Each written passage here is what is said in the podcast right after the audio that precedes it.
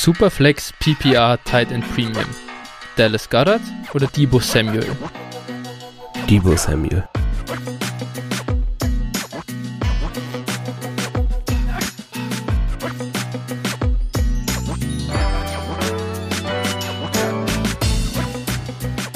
Servus und herzlich willkommen zur neuen Folge von Dynasty Flow, der Dynasty Show von Phil und Flo.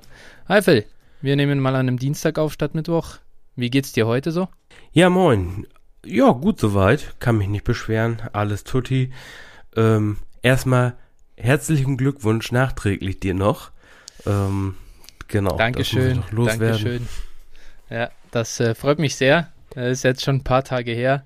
Uh, oh, by the way, uh, jetzt fällt mir gerade ein, wo du sagst, uh, ein paar Tage hinter mir hat ein Spitzel noch Geburtstag. Ich hoffe, den habe ich jetzt nicht versammelt. Werde ich direkt nach der Aufnahme checken.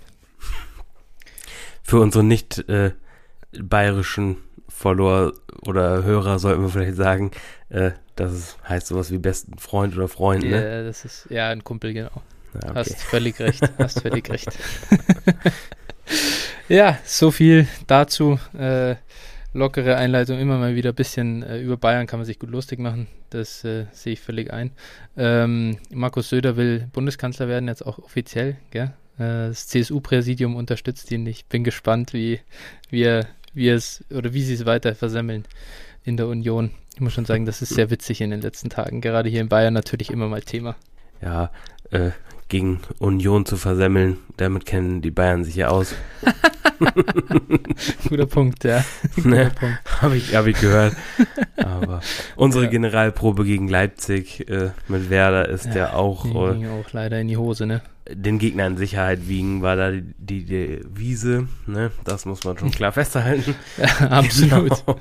Genau. genau. richtig gemanagt. So muss man das machen. Ja. So wie in Mockdrafts, weißt du, immer richtig schön genau. reinscheißen genau. in Mockdrafts und dann im Startup alles abrippen.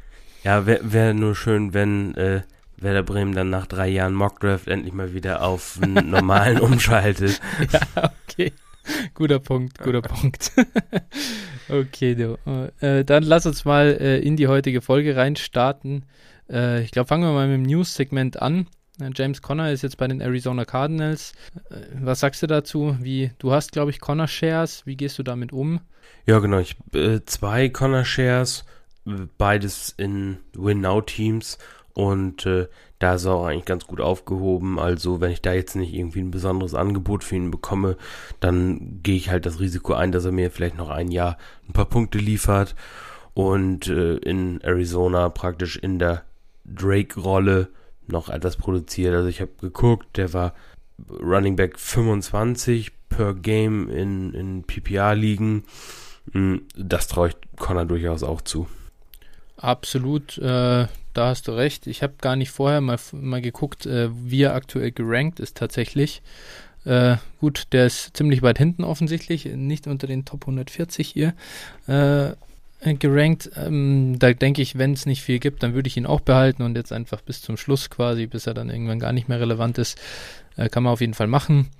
Ähm, ich kaufe ihn jetzt auch nicht äh, wirklich äh, aktiv ein, ähm, außer egal wenn es halt so billig für ein Late Third oder so, dann kann man das auf jeden Fall machen, weil er dir ein Jahr einfach ganz ja, solide Production in der einen oder anderen Woche liefern kann. Ja, sehe ich auch so. Also so als Running Back 4 oder 5 in einem Win-Out-Team ist der immer ist akzeptabel.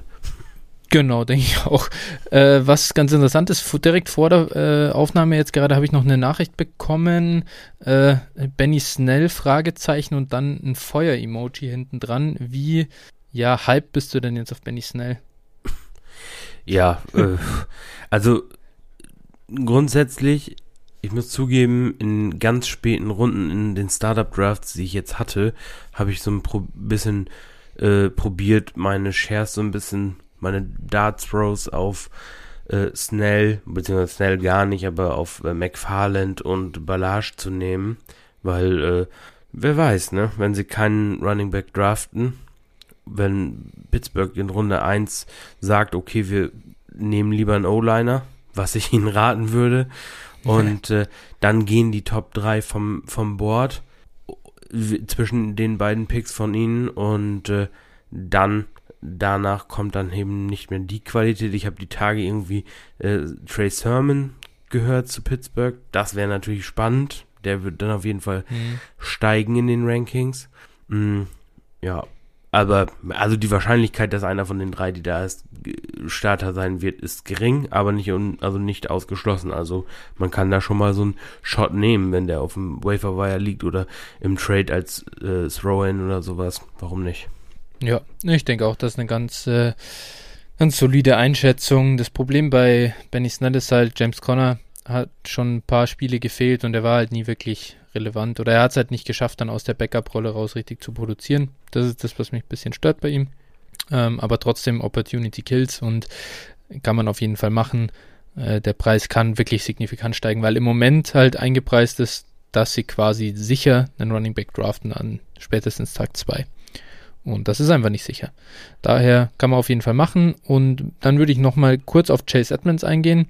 Da muss ich ehrlich sagen, das ist fast ein Best Case für ihn, dass sie James Conner holen aus meiner, aus meiner Sicht.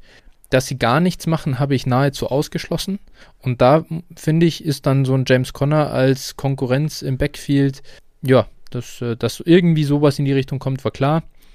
Das ist aber jemand, der kann eben relativ früh durch eine Verletzung ausfallen. Dadurch kann sehr, sehr viel für Chase Edmonds überbleiben. Muss ich sagen, äh, hätte, ich, hätte ich Chase Edmonds in der Vergangenheit gekauft, würde mir die Nachricht sehr gut gefallen und vielleicht tue ich es jetzt. Je nachdem kann ja sein, dass sogar jemand derzeit den runterstuft aufgrund des Connor Signings. Aber schließt du aus, dass ähm, Arizona jemanden draftet? Nur weil sie ja, Connor also geholt haben? Ja, ich würde sagen, die Chance ist zumindest ein bisschen kleiner geworden. Ja, sie müssen nicht, ne? Das ist halt der Unterschied. Genau, ja. Sonst, ich war halt irgendwie sicher, dass da einer von den, sag ich mal, Top 4, 5 Running Backs hingeht. Die Chance ist immer noch da, keine Frage aber sie ist ein bisschen kleiner geworden und vielleicht, also ja, my NFL-Franchises sind manchmal nicht ganz ähm, so rational. Vielleicht sehen sie ja einfach in Connor noch das, was er irgendwie vor zwei, drei Jahren mal angeblich war. Ähm, und dann kann es halt sein, dass das ihre Lösung ist. Wer weiß das schon. Und was sagst du zu Ino Benjamin? Ich meine, da gibt es ja auch eine äh, Fangemeinde in Deutschland, aus Gründen. Ähm, ja. Hat der eine ne Chance? Hat der Rolle? Ja, also wenn der kein Top 5 Running Back wird nächstes Jahr, dann weiß ich nicht, dann zweifle ich wirklich an, an der gesamten NFL-Landschaft, äh, wie man dieses Talent nicht sehen kann. Nein, äh, ich glaube, Ino Benjamin ist, war nie Fantasy-relevant und wird es auch nicht werden. Ähm, ich, ich sehe hier nichts, was irgendwie den, ähm, ja, was den Ino Benjamin Stock äh, bewegen sollte. Gut. Ja. Ähm, genau, das äh, zu Ino Benjamin. Den hatte ich tatsächlich nicht auf dem Zettel. Das muss, muss ich echt sagen. Da hast du mich jetzt halt richtig äh, auf dem falschen Fuß erwischt. Aber habe ich mir noch so, habe ich so aus dem Ärmel schütteln können, den Take. Ja, du als Experte, ich meine, ja, äh, ich darf schon mal, mal drauf haben, ne? Ich, ich darf ein bisschen spoilern. Du bist jetzt ja neuerdings äh, auch äh, jetzt als, als Gast in als anderen Experte Podcasts. eingeladen schon, als Experte, ja. um Gottes Willen. Das ist halt krass, ne? Ja. Genau, also ich glaube, ich darf das hier schon verraten. Du bist äh, gerade, kommst gerade quasi aus der Aufnahme mit äh, Snap und äh, bist da irgendwann in den nächsten Tagen zu hören. Absolut. Es sind noch nicht die Fantasy Footballers. Wir fangen ganz äh, ja, bodenständig an, arbeiten uns die die Leiter nach oben. Und ja, muss aber tatsächlich sagen, war wirklich sehr, sehr cool. Grüße an die Jungs äh, von Snap. Ähm, hat richtig Spaß gemacht, war eine sehr unterhaltsame Show und ich durfte ein bisschen referieren darüber, warum äh, Wide Receiver, Breakout Age, Market Share, Receiving Yards und so weiter in der Betrachtung für mich wichtiger ist als Tape Grinding. Und da kommen wir heute noch drauf. Ich habe es letzte Woche schon angerissen. Äh, das fanden die ganz spannend und deswegen war ich da. Hashtag Fachchinesisch oder? Ja, richtig, richtig, sowieso. Ja. nur, nur. ja, nicht genau. schlecht. Da hatten wir beide unseren äh, prominenten äh, Moment in der Woche. Bei mir unterm Twitter-Post hat JJ Zachariason äh, mit Danke geantwortet, auf Deutsch auch noch. Äh, Junge, ja, da, das war so krank, Alter. Ja, das, da, das war, glaube ich, war das nicht sogar an meinem Geburtstag? Ich bin mir gar nicht sicher. Das kann sein, ja. Es war ein Geburtstagsgeschenk für mich, dass mein, äh, dass mein Podcast-Partner eine, eine Antwort von JJ Zachariason bekommt. Also wirklich so. dem Goat in der Fantasy-Football-Landschaft. Ja, da, das war schon cool auf jeden Fall. Definitiv, definitiv. JJ Zacharyson vertraut uns vertraut. das ist doch mal, das ist doch, bessere Werbung gibt es gar nicht. So ist es. Genau, okay. Ähm, ich glaube, das war es dann an der Newsfront. Nach dem, neben dem James Conner Signing habe ich jetzt nichts auf dem, auf dem Zettel. Und wir können ein bisschen auf die, ja? Ja, ganz kurz, genau, wollte ich noch sagen, äh, weil uns auch immer wieder Nachrichten erreichen und sowas. Ähm, ja, mega, vielen Dank für das Feedback. Richtig, richtig cool. Freuen wir uns auf jeden Fall drüber. Äh, gerne, wenn euch irgendwie was auffällt, ihr Fragen habt oder irgendwas, haut das gerne raus. Sind wir gerne bereit, das auch zu beantworten. Ähm, ja, da sind wir auf jeden Fall mega happy. Das kann ich zu 100% unterschreiben und das äh, leitet uns schon direkt über zu den Hörerfragen. Äh, die Trade-Analyse wird Woche für Woche nachgefragt. Ähm, wir haben heute zwei Dinge in, der, in der Pipeline und äh, den ersten darf ich mal so anmoderieren. Der ist riesig. Das liegt daran, dass wir hier mehr oder weniger eine Teamumstrukturierung haben, die in der ja, Offseason über mehrere Wochen hinweg stattgefunden hat. Das heißt, hier sind mehrere Trades in einen gebündelt. Und das ist ganz interessant, um mal zu sehen, wie aus, aus mehreren Einzeldeals eben, äh, was das dann fürs gesamte Team eben bedeutet. Und äh, es wird vielleicht nicht ganz einfach mir zu folgen, aber ich versuche das mal so ein bisschen, ähm, ja, ich versuche das mal hier so unterzubringen. Ähm, Kollege hat äh, in einer Superflex PPR-Liga folgende Spieler weggetradet. Kyler Murray, Sam Darnold, Clyde Edwards-Hilaire, AJ Dillon, Marlon Mack, Juju Smith-Schuster, Tyler Lockett, DJ Chark, Chase Claypool, Jerry Judy, Van Jefferson, Daniel Mooney, Noah Fant und den 108 im diesjährigen Rookie Draft. Heißt, ein paar Spieler, die jetzt halt nicht so gar äh, so viel Value haben wie Mooney, Jefferson und Mack, ähm, aber auch einige, die zum jeweiligen Zeitpunkt sehr äh, hoch bewertet waren.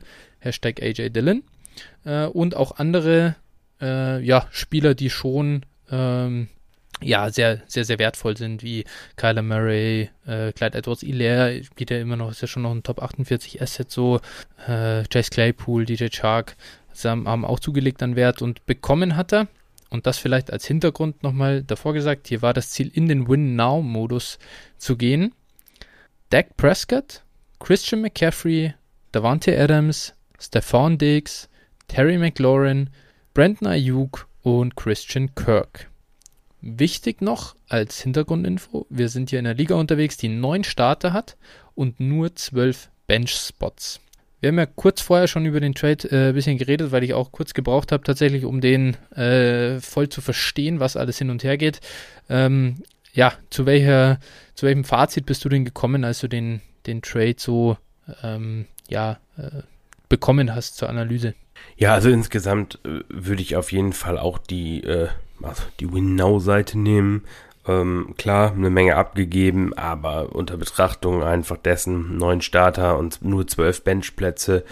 Ähm, ja, hat er jetzt natürlich eine extrem schlagkräftige Mannschaft. Er hat noch zusätzlich Jonathan Taylor, ähm, Lamar Jackson und äh, James Robinson. Und äh, ja, damit hat er natürlich eine Startaufstellung, die eigentlich, außer es kommen Verletzungen hinzu, hm, ja, seinesgleichen sucht, nehme ich mal an, aber es sind eigentlich alle Top-Spieler auf den Positionen. Le lediglich auf Tight End war er nur mit Ferguson besetzt, aber da hat man natürlich noch die Möglichkeit, was zu machen, besonders auch, weil es immer mal wieder einen Breakout-Tight End gibt, in der Liga auch vom Wafer wahrscheinlich dann zu bekommen weil eben relativ viel da sein wird. Dazu ist es einfach so, ich weiß jetzt nicht, wie viele Rookie-Pick-Runden die ha sie haben, aber ich glaube drei, wenn ich das richtig gesehen habe. Ähm, dann äh, da wird auch noch einiges gedroppt werden, nehme ich mal an, nach dem Rookie Draft, sodass äh, er dann seine Bank, die jetzt nicht so sonderlich tief ist, aber dann auch durchaus noch mit Spielern von da aus äh, besetzen kann. Dementsprechend, so geht man natürlich in Win Now. Absolut, ich sehe das auch so. Ein paar Assets kann man hier so ein bisschen rausstreichen, quasi, weil sie ähnlich wertvoll sind. Und wenn man das macht, dann bleibt am Ende einfach äh, mehr hängen auf der Seite, äh, die das Paket erhält, auch in einzelnen Deals und das vielleicht so ein bisschen als, als Feedback. Äh, Davante Adams wurde hier gekauft für den äh, 105, 108 und äh, DJ Chark und das muss ich halt sagen, als Einzelmove ist mir zu teuer. Äh, ich verstehe, dass das, ähm, ja, dass Adams kann dir halt einfach die Liga gewinnen und dann muss man halt mal äh, ja mehr hinlegen, als es vielleicht in einem Calculator kostet. Das ist mir absolut bewusst, aber äh, die Frage, ob es da nicht auch ein DeAndre Hopkins vielleicht getan hätte oder ja, mehr diese Mittelklasse an Wide Receiver, DJ Moore zum Beispiel, äh, die halt noch ein paar Jahre mehr haben und ähm, also DJ Moore zum Beispiel, äh, oder die halt einfach aufgrund unterschiedlicher Aspekte ein bisschen günstiger sind. Und dass Wide der Wide Receiver 1 overall seine Saison wiederholt, ist halt relativ unwahrscheinlich. Ja, wobei man natürlich sagen muss, Adams, wenn er fit ist, ist eigentlich auch ein Top 5 Receiver für Fantasy, ne? Ob er jetzt der Wide Receiver 1 ja, sein absolut. wird. Und dementsprechend, also finde ich, kann man das auf jeden Fall rechtfertigen und wenn man in Win Now geht, dann äh, bin ich, also wäre ich jetzt auch bereit, etwas über zu bezahlen für so einen Spieler, ne? Das muss ich auch ganz klar so sagen.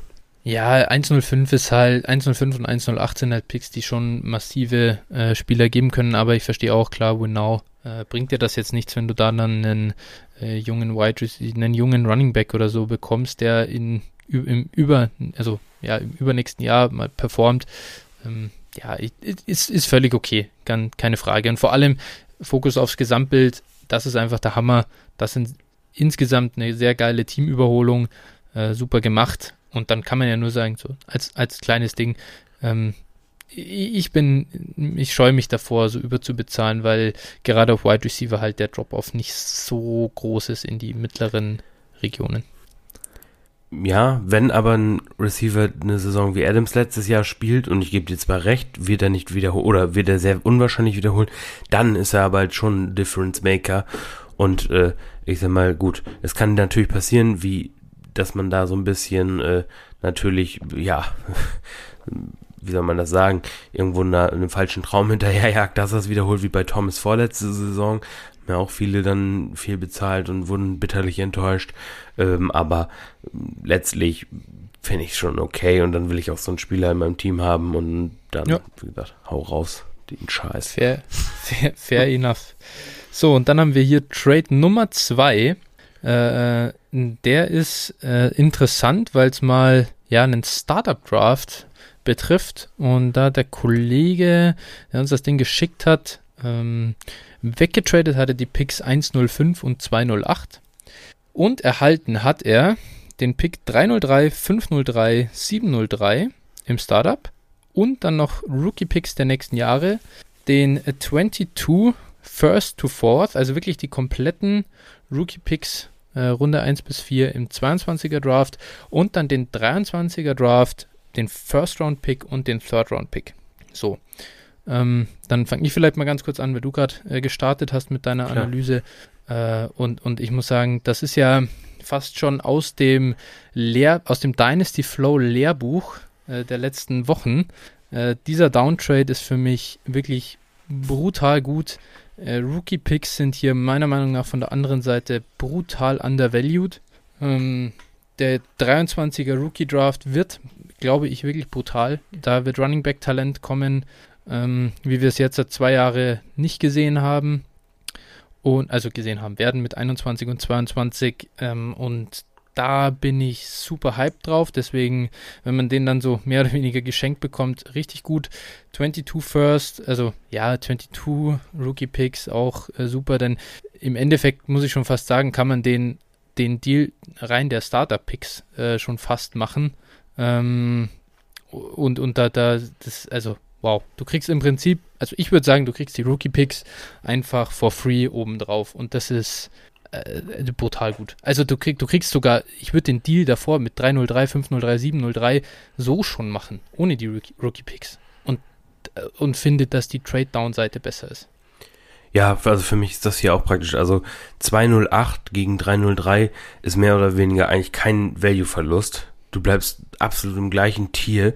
Ähm, dementsprechend äh, völlig, völlig entspannt. Wenn man die beiden rausstreicht, dann hast du hier, wie du schon gesagt hast, 105 äh, gegen 503, 703, äh, 421er Picks und äh, 23 First und Third. Ja, also äh, so, so baust du wirklich ein Team auf, was auf, also wenn du dann die richtigen Entscheidungen weiterhin natürlich triffst und im Draft triffst, äh, ja, so kannst du richtig äh, Value generieren, ne? Und wenn du jetzt mal einfach überdenkst, Was, was kannst du im Startup machen, noch selber? Wir gehen jetzt einfach mal davon aus, äh, der 105 wird irgendein, wahrscheinlich ein Quarterback sein, irgendwo ja. Prescott, Murray fällt meist nicht bis dahin, aber Prescott, Allen, Murray, irgendwie sowas. Oder vielleicht ein Running Back, ja, ne, CMC. Ne? Also, genau, einer ja, von denen. Okay. So, und äh, wenn du jetzt mal bedenkst, 303 kannst du wahrscheinlich traden gegen mehr als einen First. Eher zwei First und einen Second im, während des laufenden Drafts. Mhm. Äh, 503 kannst du bestimmt auch noch für einen First traden, ähm, beziehungsweise einen nehmen, wenn die Rookie Picks inkludiert sind. Das heißt mhm. also äh, im Prinzip, äh, also 303, ja gut, den hatte ich gesagt, streichen wir raus, aber im Prinzip bekommst du hier 703, äh, boah, vielleicht ein Early Second, da bekommst du drei Firsts, äh, zwei Seconds, ja, äh, zwei Thirds und ein Fourth. für, für, ja, ja. für 1,05. Also, also das ist so ein, so ein brutaler Value Gain. Genau, also perfekt. Im Prinzip das, was wir letzte Woche besprochen haben, perfekt umgesetzt. Bin auch ja, begeistert. Hundertprozentig. Ganz kurz, äh, also ich muss mich ein bisschen korrigieren, stimmt schon. Ich habe hier äh, vorhin, nur die Starter-Picks kannst du nicht machen das ist, das ist eigentlich falsch, weil 208, 303 nehmen wir raus, bisschen Value-Verlust so gegen 5 und 7, auch wenn es jeweils early ist, trade ich jetzt den, den First äh, oder den 105 nicht. Das war, da habe ich ein bisschen übers Ziel hinausgeschossen, aber nochmal, also zwei Firsts für diesen, für diese zwei Runden, die du da runtergehst, äh, im Prinzip, äh, ja, all day. Also gar keine Frage. Sie haben neun Starter, das ist nicht mal ein kurzes Line-Up. Äh, die Starter, die du dir da holst, die werden dir sowieso gut tun. Und ja, einfach Wahnsinn. Ja, und wenn, wenn der andere dann, äh, ich sag mal, hat er zwei, äh, zwar vier Picks in den ersten zwei Runden, aber da können sich auch mal schnell zwei verletzen und dann äh, ja. hast du, weil er keine Tiefe hat äh, aus den späteren Runden, hast du nächstes Jahr wahrscheinlich einen Pick irgendwo in den Top 6 oder sowas oder 4. Ja, ich würde, ich würde auch sagen, da kann man schon fast äh, jetzt nicht damit planen, aber das ist, das ist nicht unwahrscheinlich, dass das Team, das dafür getradet hat, die Playoffs nicht erreicht. Ja, auf jeden Fall. Also dementsprechend, äh, ja, super. Geiler Deal, geiler Deal. So, dann haben wir noch ein, ein, eine dritte Frage, äh, die mich erreicht hat. Äh, da hat uns ein äh, Kollege, der äh, äh, Yves heißt er, wirklich eine, eine das hat mir eine riesige, riesig lange Nachricht geschrieben und äh, freue mich, dass, äh, dass, dass er sich da die Zeit genommen hat und einfach da auch die, die Meinung von uns schätzt und das, und das hören würde. Ähm, er hat eine Liga als komisch übernommen, die im Prinzip sonst äh, ja zerfallen wäre und also Bezieh beziehungsweise die wäre nicht zusammengefahren, aber der, der Komisch ist halt, ist halt raus aus der Liga und so, man hing ein bisschen in der Luft und dieser erste Komisch davor hat eine sehr interessante Constitution irgendwie aufgebaut und da mal so, und da wäre jetzt die Frage, was wir davon halten. Und, und da ist es so, dass jetzt ein Trade durchgegangen ist, der unter anderem Josh Jacobs enthielt und an Josh Jacobs war jetzt nicht nur ein Owner interessiert, sondern mehrere. Und gab es im Hintergrund äh, Verhandlungen. Und an sich der Deal, der äh, stattgefunden hat, also es ist eine äh, IDP-Liga, das vielleicht noch dazu gesagt. Äh, 10er-Liga, PPR Superflex. Ähm, Spieler A gibt ab, Carson Wentz, Calvin Neu und Josh Jacobs. Und Spieler B bezahlt ihm dafür den 21er 104, den 204, den 308 und auch noch den 22er First Rounder. Und der Spieler A, relativ logisch, äh, befindet sich im Rebuild, der sammelt die Picks ein.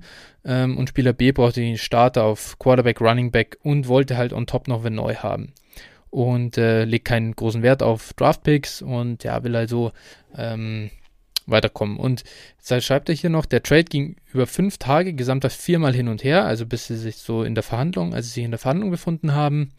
Und äh, die anderen zwei Spieler, die eben an Jacobs dran waren, aber halt den Preis, den der andere bezahlt hat, nicht bezahlen wollten, ähm, die sind der Meinung, dass der Komisch den Deal, der jetzt halt am Ende stattgefunden hat, untersagen muss, da der Deal laut Calculator nicht fair ist. Und die Aussage von denen ist, dass nicht jeder Spieler das gleiche Wissen hat und nicht jeder investiert gleich viel Zeit in Fantasy Football oder Dynasty.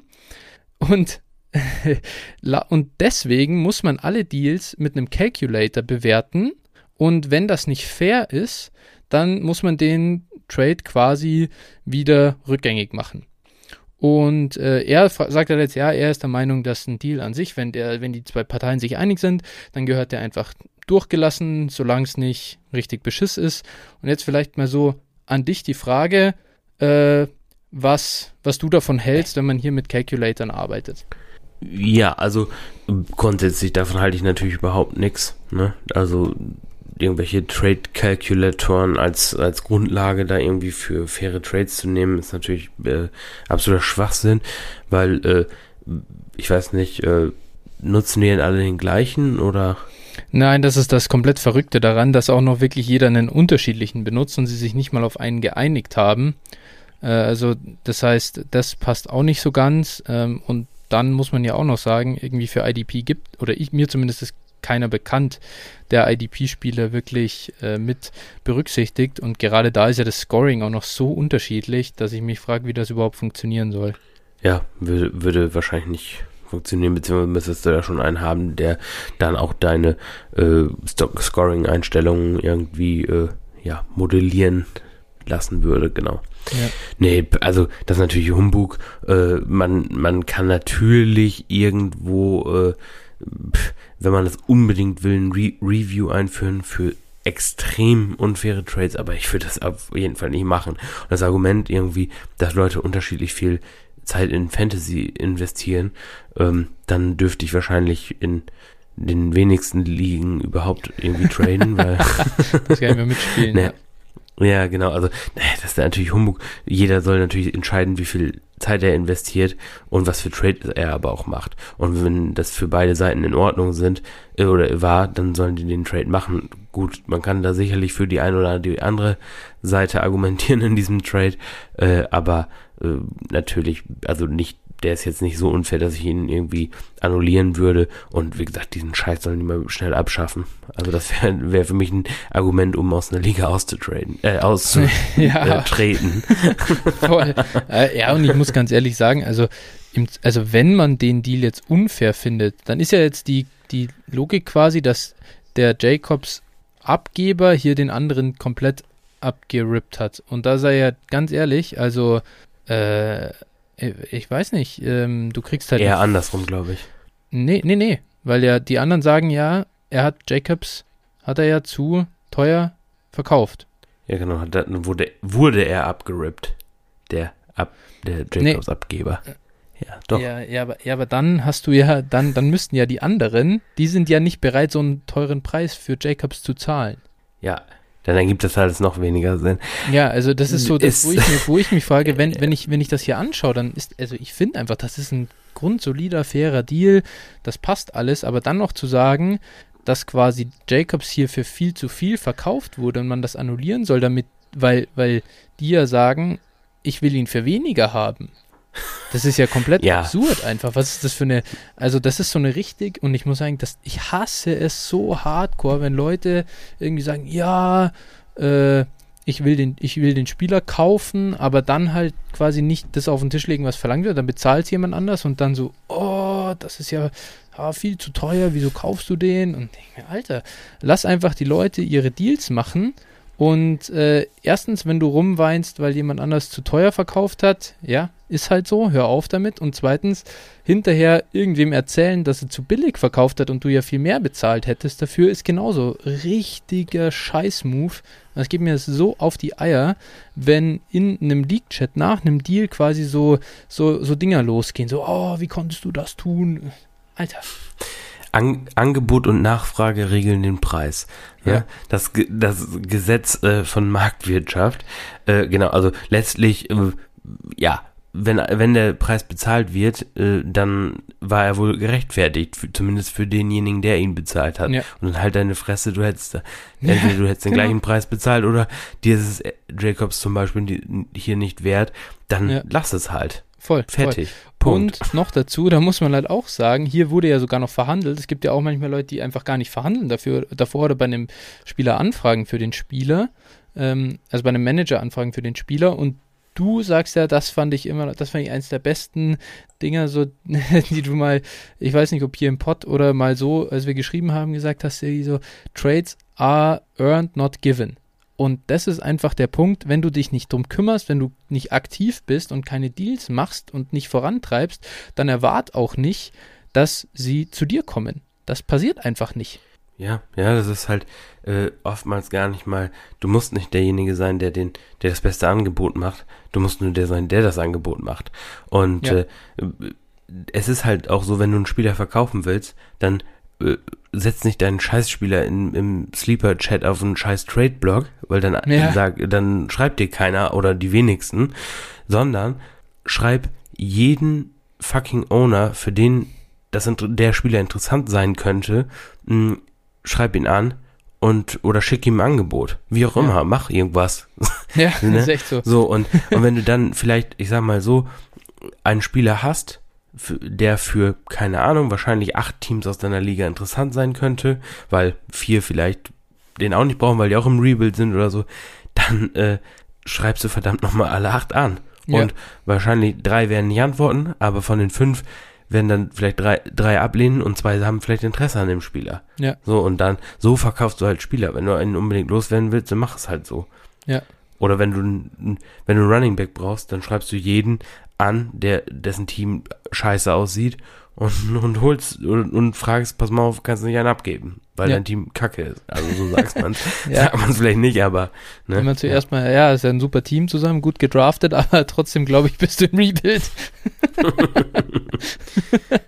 ja. ja, genau. Nee, okay, passt. Äh, das nur mal dazu. Ich war wirklich, also äh, Eve, auch an dich, Alter, ich, es tut mir echt leid, dass du komisch von dem erhoffen bist und ich weiß nicht, ob sich's lohnt, äh, diese Arbeit zu investieren. Äh, ich kann dir nur sagen, es ist nichts Verwerfliches dran, sowas auch einfach dann da in den Sack zu hauen, auch wenn du ein ganz cooles Team hast, aber ey, Alter, das ist wirklich, ähm, das, das würde mir tatsächlich den Spaß nehmen und dann würde ich auch sagen, äh, man kann es auch mal gut sein lassen. Ja, aus solchen Erfahrungen lernt man dann. Ja, absolut, absolut. Genau, okay. Dann, äh, das war es so äh, rund ums Thema Input von den Hörern und dann können wir eigentlich zum, ja, zum heutigen äh, Hauptthema auch noch kommen. Ähm, wir haben es letzte Woche schon ein bisschen angerissen, die Wide Receiver Evaluation, äh, was wir da alles machen. Und heute kommen wir zu den Top 6 Prospects, die wir aktuell Pre-Draft ähm, ja, bei uns auf dem Zettel haben wie wir die gerankt haben. Und ich bin mal gespannt. Ich meine, jeweils Top 6. Ich glaube, es ist nicht jeder Spieler der gleiche, wie viel wir dann am Ende besprechen. Ähm, aber ist ganz gut. Ich würde sagen, da starten wir jetzt einfach mal rein. Wir wollen ja heute auch nicht wieder so eine lange Folge machen. Äh, daher halten wir uns nicht lang auf mit der äh, Laber, Laber, Laberei von mir. Und wir kommen rein. Phil, sag uns doch mal dein Top-Prospect auf Wide Receiver und erzähl uns ein bisschen was zu ihm. Ja, mein äh, Top-Receiver ist äh, Jamar Chase. Wow! Überraschung. Ähm, naja, wobei bei dem, was ich die letzten Wochen so gehört habe, ist es ja scheinbar wirklich eine Überraschung. Ähm, genau, 6-0 groß, äh, 200, äh, 210 Pfund schwer. Äh, ja, LSU. 210, tatsächlich. Echt, oder was? Ich habe hab hier 201. Jetzt, ja, das kann natürlich sein, dass das ein Pro Day Warte, äh, ja, es sind 201 vom, vom RAS, habe ich hier stehen. Okay. Ist dann also, BMI von 27,3. Ja, okay. Ja, aber gut. Nichtsdestotrotz bleibt trotzdem mein Top Prospect. Und äh, also der, ja, genau. Ist 21,1 Jahre alt und ist auch ein äh, Early Declare, also ein Junior. Junior. Genau. Ja, äh, Jama Chase äh, habe ich mir aufgeschrieben, ist ein also True X, ne, das ist ein X-Receiver. Ähm, vom Spielstil muss ich sagen, ähm, ja, ich finde, ich feiere immer so ein bisschen Comparisons, ich gucke mir die immer extrem gerne an, höre die auch gerne irgendwie. Ähm, soll man ja eigentlich nicht machen, ne? Kein Spieler ist wie der andere, aber weiß ich nicht, vom Spielstil hat er mich immer schon ein bisschen an den Prime Des Bryant erinnert. Mhm. Also, weiß ich nicht, das war so der, der, die, ja, Sache, die ich im Kopf hatte, auch wenn Des Bryant halt ein bisschen schwerer war, also ein bisschen massiger, aber so vom Spielstil haben die schon relativ Ähnlichkeit. Habe ich mir auch als Stärke aufgeschrieben, also Physica Physicality. Ähm, dann spielt er halt gerne so diesen Bully Ball, nennt man das, ne? Also äh, ja, über seine Physis gewinnt er halt auch. Dann äh, Elite Ball Tracking, ist mir aufgefallen. Also äh, ja, der weiß immer, wo der Ball ist und äh, ja, bekommt ihn dann auch. Dazu hat er auch einen Sneaky Speed. Ne? Hat er auch relativ gut getestet oder sehr gut getestet eigentlich, was die Speedwerte und so anging. Und äh, ja, das war, war schon gut. Ähm, Speedscore von ähm, im 86. Perzentil. Äh, das ist schon, ist schon ein guter Wert auf jeden Fall.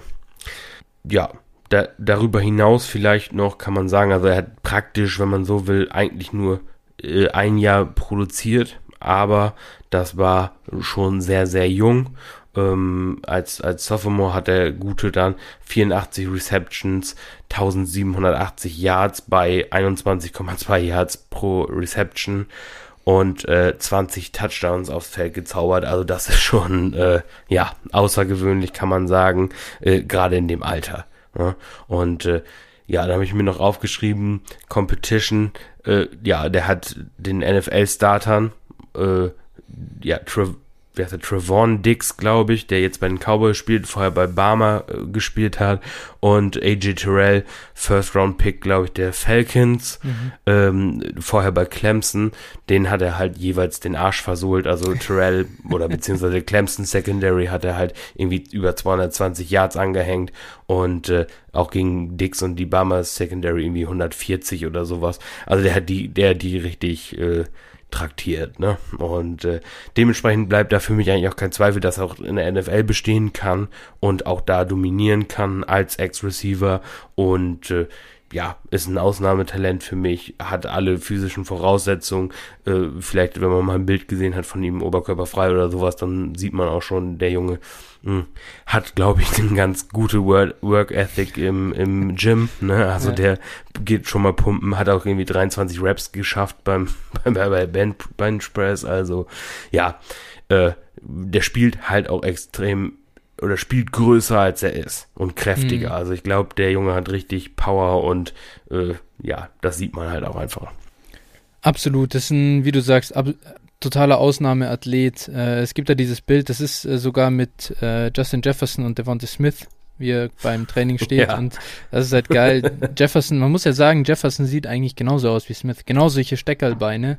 Und daneben ist halt so, ist so richtiger Man amongst Boys. Und man darf ja nicht vergessen, Jamar Chase ist von denen halt der Jüngste, ne? Äh, wirklich verrückt. Ja, ja. Er ist ein krasser Typ und ich feiere ihn auch extrem. Ähm, ich packe noch meine Market Share Receiving Yards rein, 30%, Dominator Rating 31%, heißt wirklich einen vollen Breakout mit 19 gehabt. Ähm, Wahnsinn, unfassbare Produktion. Ähm, das, das lässt sich kaum ähm, ja, in Worte fassen und dass er nicht noch besser ist in Sachen Market Share und Dominator Rating, liegt halt daran, dass er Justin Jefferson neben sich hatte. Und den hat er outproduced, ähm, als der ein Jahr ja, älter war.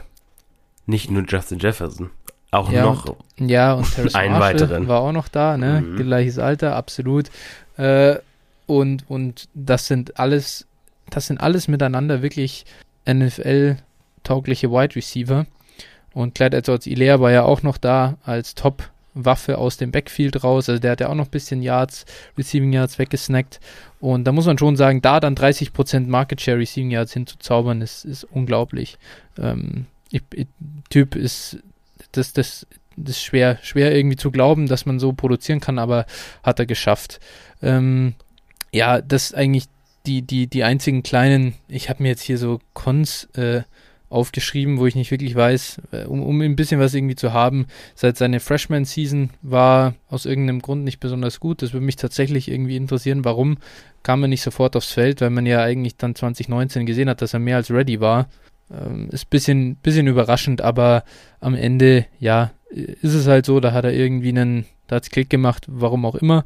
Ähm, reicht mir diese eine Saison von absolut auf absolut elitärem Niveau.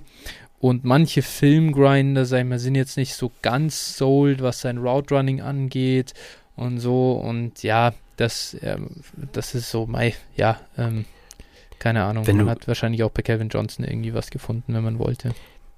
Ja, DK Metcalf äh, ist auch ein schlechter Route Runner, deswegen wird er auch keinen Erfolg in der NFL haben. Genau.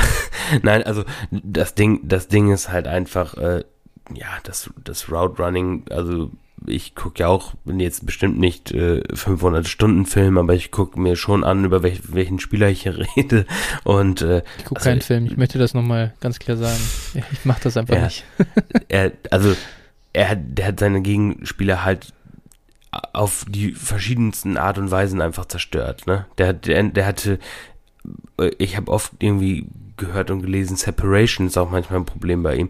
Ja, wenn du weißt, du dominierst deinen Gegner am Catchpoint einfach so, wie er es getan hat, dann brauchst du halt auch keine Separation. Dann gibst du vielleicht, dann legst du den Fokus eher darauf, ne? Ja. Das war, also, ja, sehe ich nicht. Also, ist auf jeden Fall hier das Ich bin, äh, ich bin da auch, ich, ich, ich denke auch, ich, ich habe da überhaupt keine Bedenken. Ich muss sagen, so ein bisschen, um ein bisschen auf die Bremse zu treten, ich habe ihn halt nicht, und es kommt öfter die Comparison zu Calvin Johnson, auf dem Level sehe ich ihn halt nicht. Das ist wirklich, nee. weil, weil ich halt glaube, da fehlt es an der Physis ein bisschen. Kevin Johnson war halt genauso schnell oder vielleicht sogar schneller, weil er ist diese Zeit, glaube ich, beim, bei der Combine gelaufen statt bei einem Pro Day. Und er war halt größer und, und massiger. Und das war einfach ein komplett, also das war so ein Monster, das, das kann, also wenn du, wenn du jetzt quasi, wenn dein, ne, das Negative an deinem Profil ist, dass du nicht wie Calvin Johnson bist, ja gut, okay, das in Gottes Namen mag so sein, aber der Typ war halt auch einfach quasi das beste Prospekt aus als Wide Receiver, was in die NFL gekommen ist, was es gab. Ja, also für mich jetzt auch, also ganz ehrlich, ich finde die, die, er ist der beste Wide Receiver in dieser Klasse. Ja. Ähm, ich würde aber nicht, also das ist jetzt kein Calvin, kein Julio, sowas in die Richtung wäre es für mich, ist es für mich jetzt nicht. So, also das muss ich schon, schon äh, fairerweise sagen. Also da gibt's, ist auf jeden Fall, was Wide Receiver Prospects angeht, noch Luft nach oben für mich, aber äh, ja, ist einfach in dieser Klasse der beste Spieler und der Ganz wird klar. sehr wahrscheinlich auch Erfolg haben.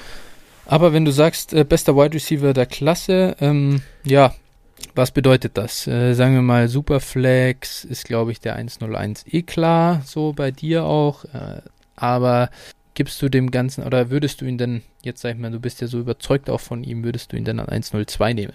Nein. Würdest du ihn an 103 nehmen? Nein. Okay, ich will das Spiel nicht weitermachen. Ab wann überlegst du denn so? Oder wer muss denn vom Board sein? Vielleicht so rum gefragt. Also mindestens mal meine beiden Top Quarterbacks und wahrscheinlich auch die Top 3 Running Backs und dann je nach Landing Spot vielleicht sogar nochmal äh, ein oder vielleicht sogar zwei Quarterbacks. Also äh, so ab 1,6 würde ich mal so behaupten, komme ich vielleicht ins Grübeln. Javonte so in Williams, die Richtung. Hast du, hast du noch, hast du über ihm? Kommt auf den Landing Spot an. Okay, ja. Also ich also, würde sagen, ich hätte ihn, ich hätte ihn jetzt Pre-Draft aktuell hinter, hinter Chase. Also da hätte ich Chase über Williams. Es kommt natürlich auch extrem auf das Team an, ne? Wenn ich jetzt im Rebuild bin zum Beispiel, könnte es schon, schon eher sein, dass ich den Chase nehme, wobei Javonte halt auch extrem jung ist. Ähm, ja, es, also ist für mich, für mich wird da fange ich an zu überlegen. So wie gesagt, 1,6, hm, 1,7 Range, ja. sowas in, in, dem, in dem ja, Bereich. Aber fair, ja. Also das ist so das Ding. Ähm, ich glaube, ich würde wahrscheinlich, ich, ich würde wahrscheinlich keinen Top 10 äh, Quarterback-Pick hinter ihm nehmen. Ja, gut, okay, Mac Jones, da ist es wirklich so eine Frage, ehrlich gesagt. Ich bin mir bei Mac Jones halt noch nicht so ganz sicher, was das Fantasy-Ceiling angeht. Aber andererseits, sobald er startet, ganz ehrlich, und bringt eine solide Leistung, ist er halt automatisch irgendwie ein Top 36 Pick. Ähm, und Chase, dass er da hinkommt, ist halt gar nicht so easy. Also da muss schon ja. eine Bombensaison auch kommen dann. Genau, genau. Also ich gehe jetzt in dem, was du mich gerade, ich gehe mal davon aus, dass irgendwie einer der Quarterbacks noch äh, irgendwo in einem Spot landet, wo, wo er mindestens mal anderthalb Jahre oder so sitzt, mhm. was natürlich nervt dann. Äh, und dann ja. würde ich halt wahrscheinlich schon lieber ihn haben. So, aber äh, genau, und, und vielleicht auch einer der Running Backs noch in einem Drecksspot landet. Mhm. So, und dann, und dann komme ich so in die Richtung. Meistens ja. ist es ja so, ne, dass irgendwo äh, Leute da landen und wer weiß, wo Chase landet. Ne, wenn der jetzt ich, im äh, Adrian Franke Mock Draft von heute landet er halt in Detroit. Boah, ja, das, das wäre halt Uff. übel. Ja. Ich meine, er, da, da wäre jetzt paar allein auf weiter Flur mit, mit mhm. äh, Hawkinson, aber äh, ja, die Offense wird halt nichts produzieren. Ja. Also gehe ich fest von aus und dann äh, ist das halt echt scheiße, ne? Und ja. Äh, ja, wie gesagt, also dementsprechend, ich nehme dann lieber den, den Value, werden wir jetzt wahrscheinlich gleich noch zukommen, den ich mit anderen Receivern bekomme, die für mich auch das Upside haben, in dieser Klasse der Number One Receiver zu werden, wenn sie einen guten, besseren Spot landen. Und äh, dementsprechend, äh, ja, muss, wie gesagt, abwarten, wo der Landing-Spot sein wird, aber jetzt rein vom Talent her die Eins. Alles klar. Nee, ist, glaube ich, einfach nur eine ganz interessante Frage. Da sind wir wieder beim Thema Value ja. und äh, Positional Value halt. Running Backs Matter in Fantasy und Wide Receiver schwieriger. Äh, man sieht ja jetzt Justin Jefferson, wie gesagt, es ist, auch wenn er ein mega Prospect ist, es ist nicht wahrscheinlich, dass er den, dass er die Rookie-Saison hinlegt, die Justin Jefferson hatte. Und dann ist die Frage, wer geht eigentlich in 2022 quasi früher vom Board und so. Also es ist gar nicht so nicht so einfach, da massiv zu klettern in den, in den Rankings, weil er schon sehr am, ich finde, er ist schon, er wird schon sehr, sehr, ja, so ein bisschen am Ceiling, nicht am Ceiling natürlich, aber er wird schon sehr, sehr früh gedraftet, auch in Startup ähm, Drafts, wo Rookies mitgedraftet werden. Ja. Genau, dann äh, mal die Nummer zwei. Äh, Fange ich mal an äh, mit meiner Nummer zwei. Bin gespannt. Wahrscheinlich haben wir hier äh, den gleichen Prospect. Es ist Rashad Bateman aus Minnesota ist ein Junior, der ja äh, zuerst für die Saison ja ein Opt-out hatte, dann ist er wieder zurückgekommen. Äh, er hatte eine Covid-Infektion sogar äh, und mitten in der Saison hat er dann äh, ja in den Sack gehauen und äh, hat wieder den Opt-out, ist wieder outgeoptet. Ähm, 21,4 Jahre alt, ist am äh, geht im Moment als Wide Receiver 3 im March ADP von, von DLF vom Board äh, an Nummer 9 overall in den Rookie Drafts. Ähm, die, seine Measurables, er ist 6,0 groß und äh, 190 Pfund schwer, damit ein BMI von 25,8. Äh, bisschen schade tatsächlich, dass er nur 190 Pfund wiegt. Ich glaube, das hatten alle ein bisschen ähm, ja, anders erwartet und Minnesota hat ihn, glaube ich, mit 6,2 210 mal angegeben. ja, äh, der ist ein bisschen eingelaufen in der Wäsche auch wieder.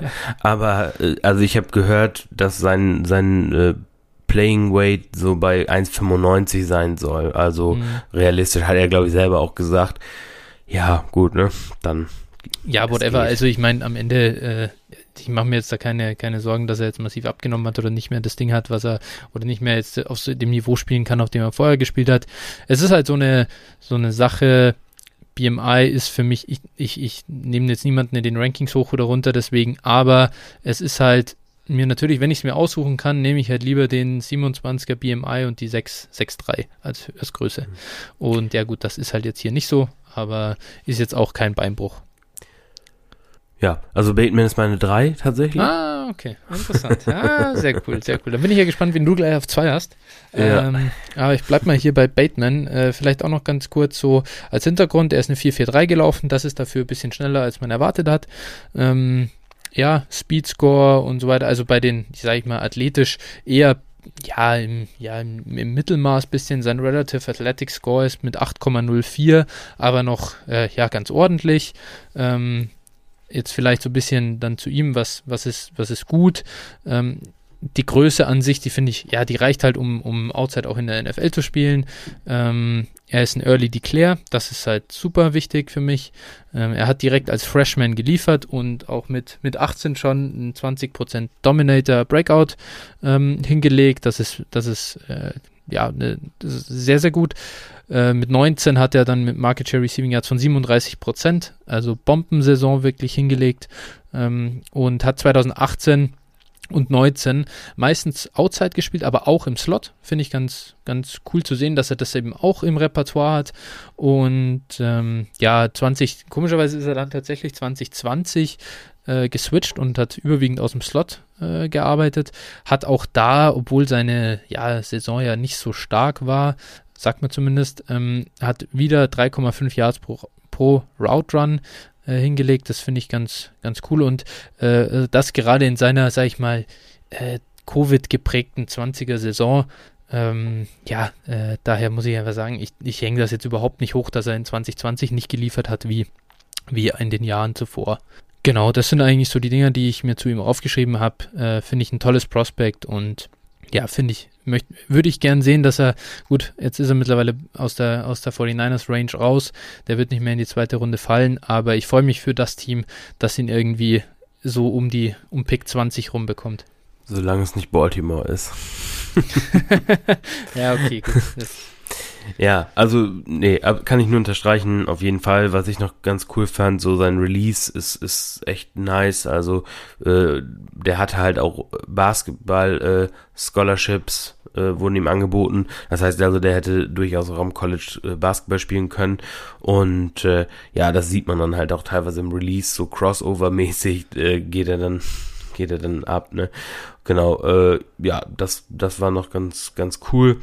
Ähm, Ansonsten habe ich noch negativ, äh, dass er teilweise Drop-Probleme hatte, aber Drops sind für mich eigentlich, wie gesagt, die sind halt fluide. Kann man nicht sagen, dass die sich unbedingt übertragen werden. Von daher will ich ja. das mal nicht zu hoch hängen. Und äh, ja, ich sehe ihn auch absolut positiv. Genau. Cool. Das sind nicht viele negative Sachen. Ich habe auch nichts. Ähm, meine Grade für ihn ist so, ich würde ihn halt late first äh, ziehen und bei ihm bin ich, ja, aktuell als Pre-Draft, sage ich mal, sehe ich ihn aber halt dann hinter Mac Jones und, und Javonte Williams im Vergleich zu äh, Jamar Chase, die ich aktu den ich aktuell noch über, denen, über den beiden ziehen würde. Ja, finde ich auch gut. So Ende, Ende, erste, genau. Ja. Okay, gut, Anfang dann sag uns doch mal, dann sag uns doch mal deine Nummer zwei. Ja, meine Nummer zwei ist äh, eins, der zweite LSU-Receiver.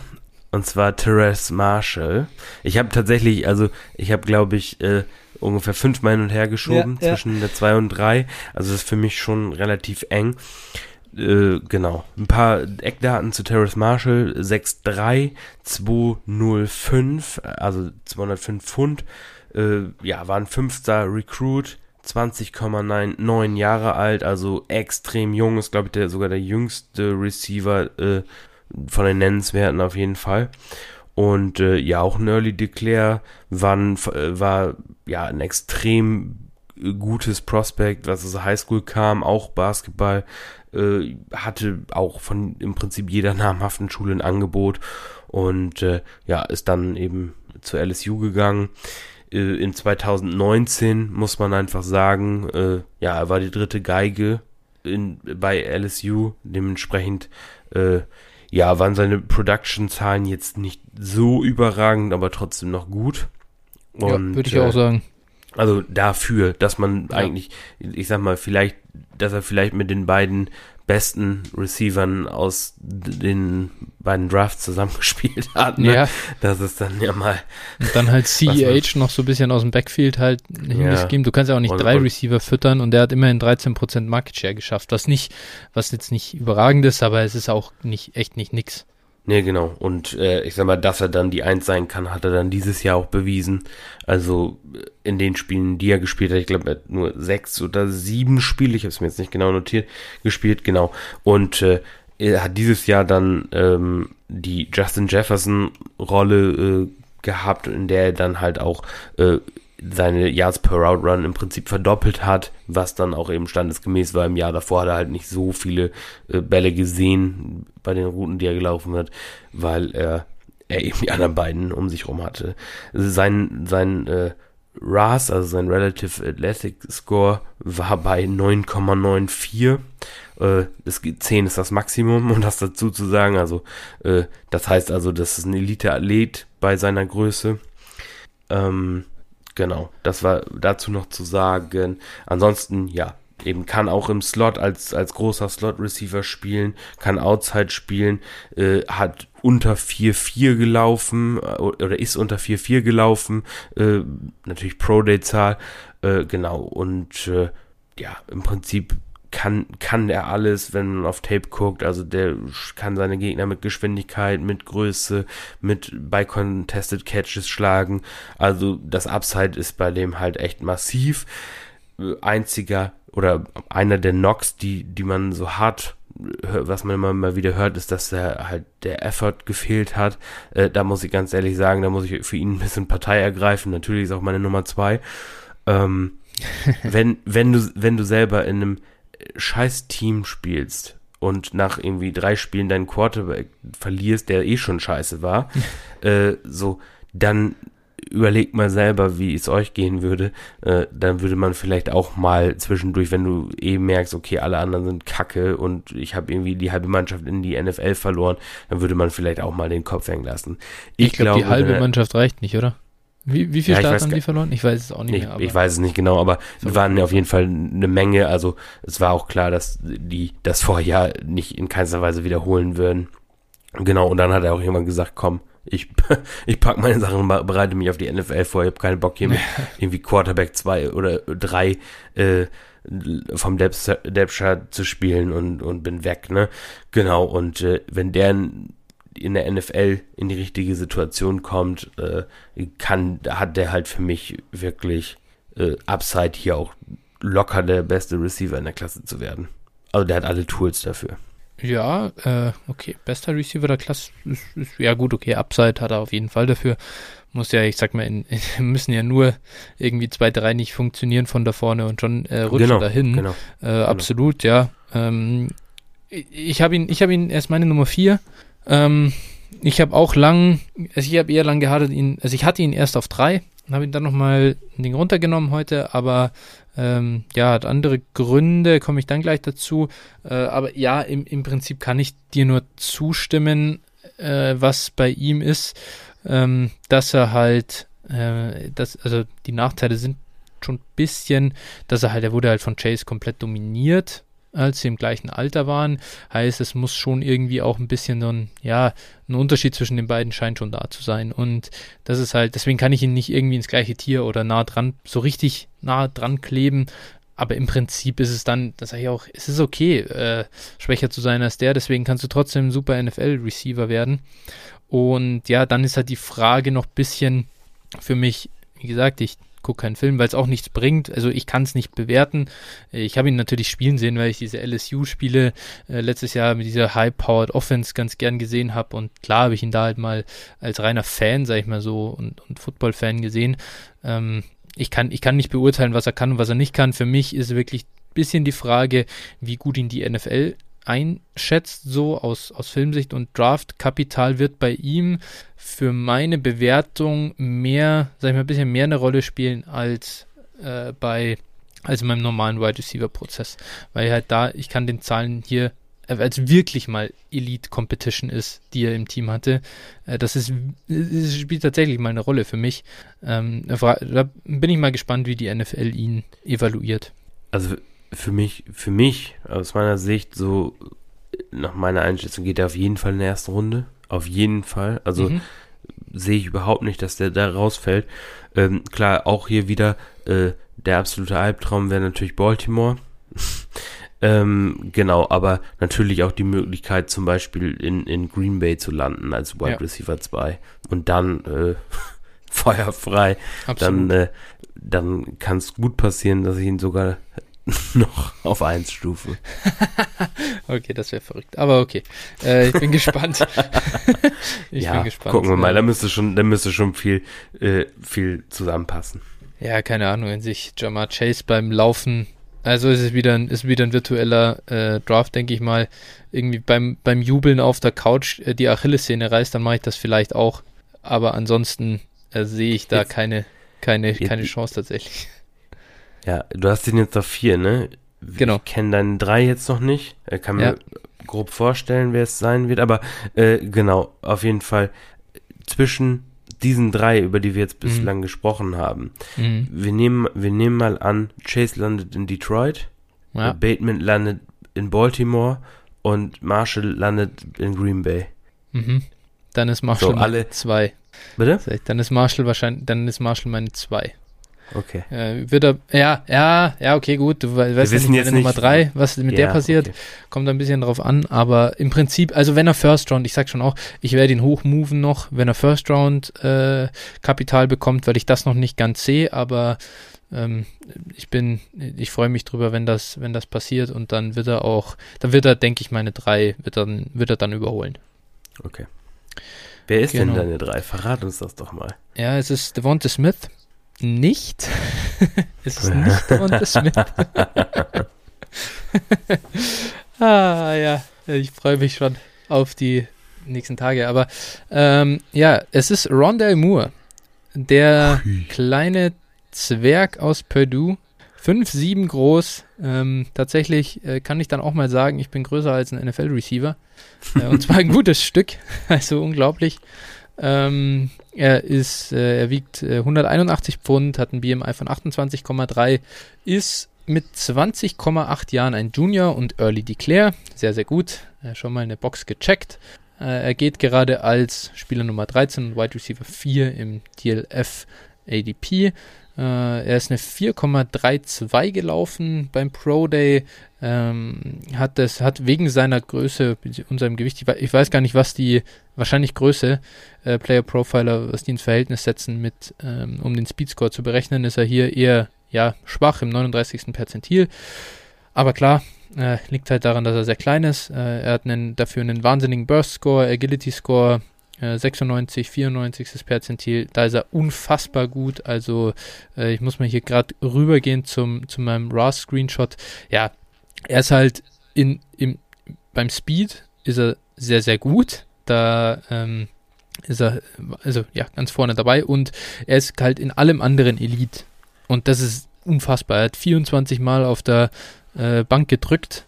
Äh, ist, der Typ ist einfach ein fucking Beast, Mann. Er kommt bei einem RAS von 9,32 raus und das bei seiner Größe. Das ist absurd, so gut zu sein. Das ist wirklich, äh, pack ein paar, pack ein paar Inch drauf auf den und, und das ist, das ist, der ist, der ist crazy. Das ist einfach nur crazy. Ähm, und ja, diese Speed, Agilität, Explosivität und Kraft, alles da in dem Paket und das wird, ja, vereine ich halt, äh, diese Athletik vereint sich halt mit einer wahnsinnigen Production in seiner Freshman-Season. War mit 18 kam er zu Purdue, zugegeben, ein jetzt nicht gerade äh, Mega-College-Programm, aber trotzdem ähm, hat das halt komplett dominiert. Ähm, er ist, ich, was hat er, jetzt muss ich mal ganz kurz schauen, er hatte unfassbare, äh, ja, er hat da schon ein Dominator-Rating von 37% gehabt. Das ist mit 18 völlig außergewöhnlich. Das gibt es quasi nie. Ähm, und das, ja, die, die nächsten zwei Jahre waren halt nur von der Production her nicht gut, weil er Verletzungen hatte. Und ich habe heute, weil ich, ja, ihn ein bisschen, weil ich das halt noch mit einfließen lassen wollte in mein Ranking. Und ich hatte ihn vorher ja schon ein Stückchen weiter unten. Ähm, Einfach wegen meinem Vorurteil, dass er verletzungsanfällig ist und ich deswegen ihn deswegen ein bisschen downgrade. Ein bisschen geguckt auf Twitter und einen interessanten Thread gefunden von einem, ja, äh, ja, ich weiß nicht, ob Doktor oder halt so Physical Trainer, äh, der sich damit auseinandersetzt. Und der hat er, der hat die, die Verletzungen aufgedröselt und er hatte im Prinzip zwei äh, Hamstring, ähm, ja, er hatte zweimal Hamstring mit Grad 1. Ich glaube, das ist der, das ist halt, ist das der schwerste? Ich bin mir da nicht so sicher. Ich weiß gar nicht, in welche Richtung es geht.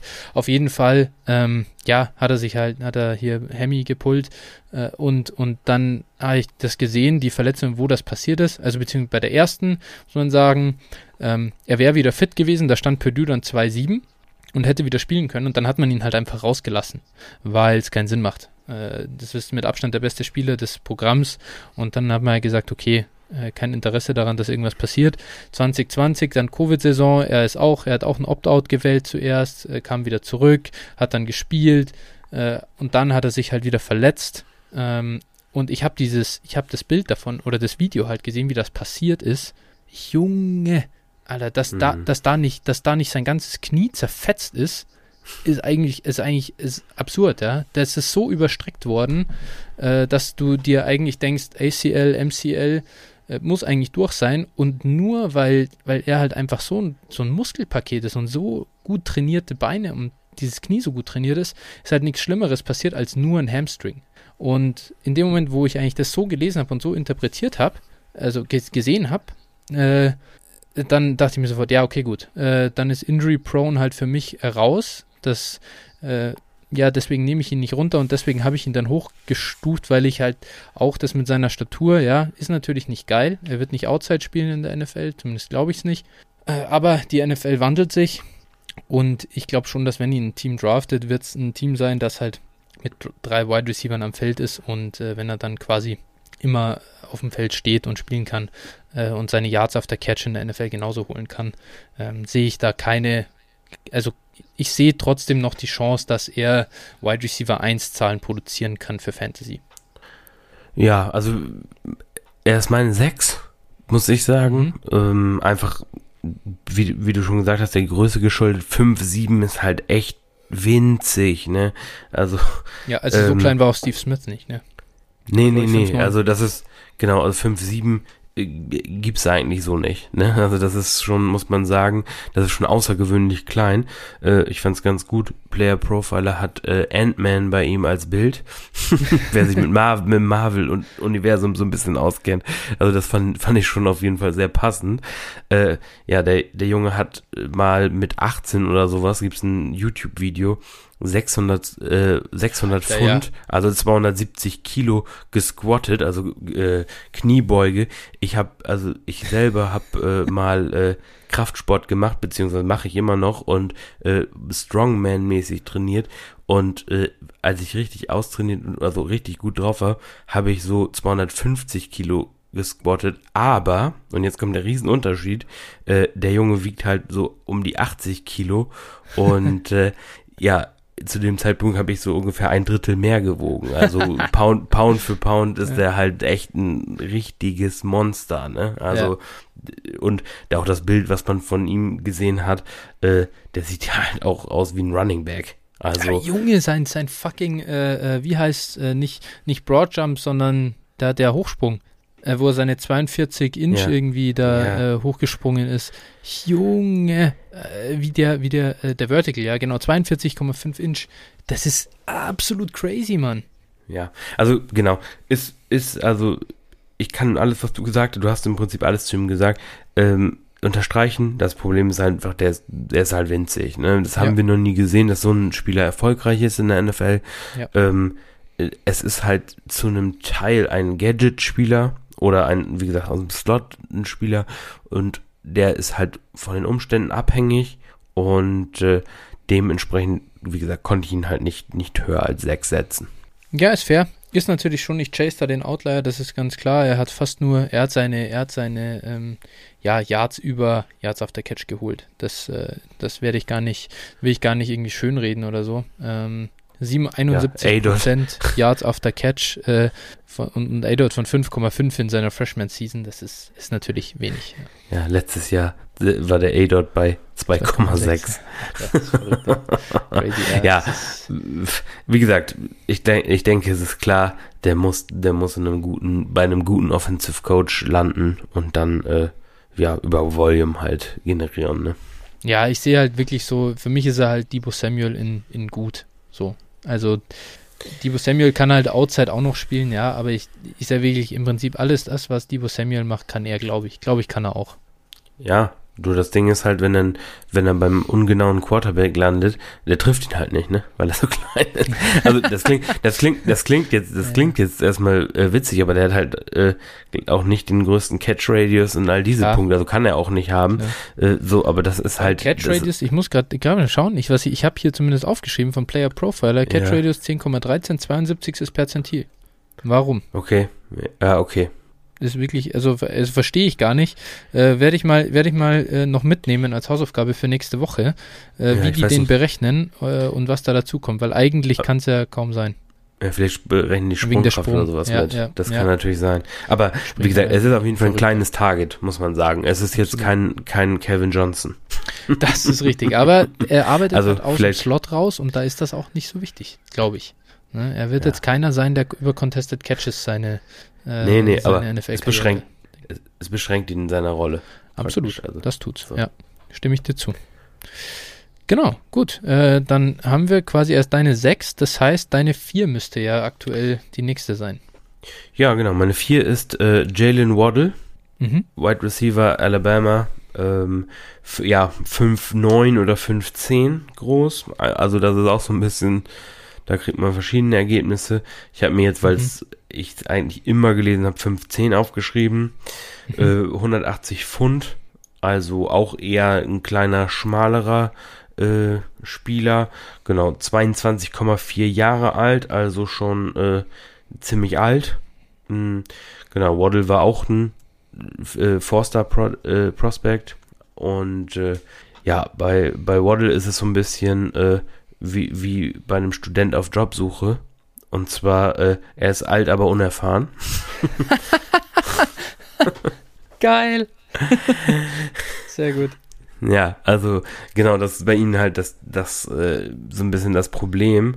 Äh, Im Prinzip hat man bei ihm noch, ja, man hat natürlich was gesehen, klar, aber er hat eigentlich kein richtiges Breakout-Age. Also ja. ich habe hier aufgeschrieben 21,8, also im Prinzip, ja, im Prinzip ist er eigentlich nie richtig ausgebrochen, wenn man es ganz genau nimmt. Wie bist du überhaupt Und, darauf gekommen, dass es ist? Hast du hier die letzte Saison, äh, sag ich mal, hast du die das, was er in den vier Spielen vor seiner Verletzung gemacht hat, hochgerechnet oder? Ja, äh, laut, laut, äh, ich habe einfach das, das äh, haben Sie Player Profiler? Von Pre ja, Player okay. Profiler okay. Genommen, genau. Ja. ja. weil an sich hat er ja in seiner, also zumindest, wenn ich hier in die Statistiken reinschaue, ähm, hat er 13% Market Share Receiving Yards, was klar ist, wegen der Spiele, die er verpasst hat. Also äh, ja. er hat in den vier Spielen ja Devonta Smith outproduced, äh, worüber keiner spricht, ähm, so oder oder was man eigentlich nie hört. Und äh, da hätte man, also vielleicht haben sie das tatsächlich genommen, ja. um ihm das Breakout anzurechnen. Ja, also genau, das, das ist äh, im Prinzip ein Problem bei ihm. Wie gesagt, dazu das Alter, äh, was, was im Prinzip äh, gut ist, ist der Yards per Route Run Wert der oder außergewöhnlich gut sogar, äh, der bei 4,38 äh, lag. Das ist schon echt ein außergewöhnlich guter Wert. Ähm, natürlich in der Alabama Offense weiß man auch warum. Ne? Also das ist schon ist schon so und äh, ja seine weitere Stärken ist einfach Athletik, Shiftiness, Geschwindigkeit. Äh, ja, der kann da schon extrem viel und äh, dementsprechend äh, ja, wenn so richtig Contested Catches musste er eigentlich nie machen, weil er meistens irgendwie 500 Yard Separations hatte, Separation mhm. hatte und äh, ja, wenn er mal das machen musste, sah es ganz gut aus. Wie gesagt, würde ich jetzt mir, mich aber nicht äh, anmaßen, das, das zu beurteilen.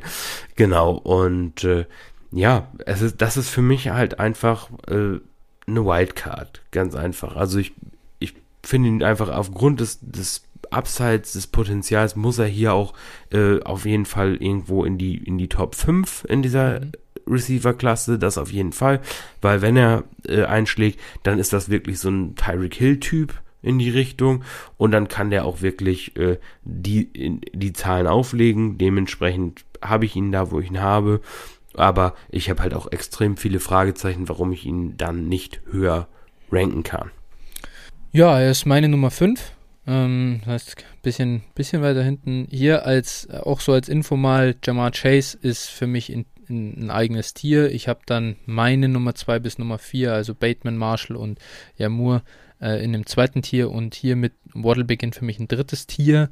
Äh, Spieler. Das heißt, ich sehe ihn schon ein Stückchen hinter den anderen und zwar aus genau den Gründen, die du jetzt gerade genannt hast.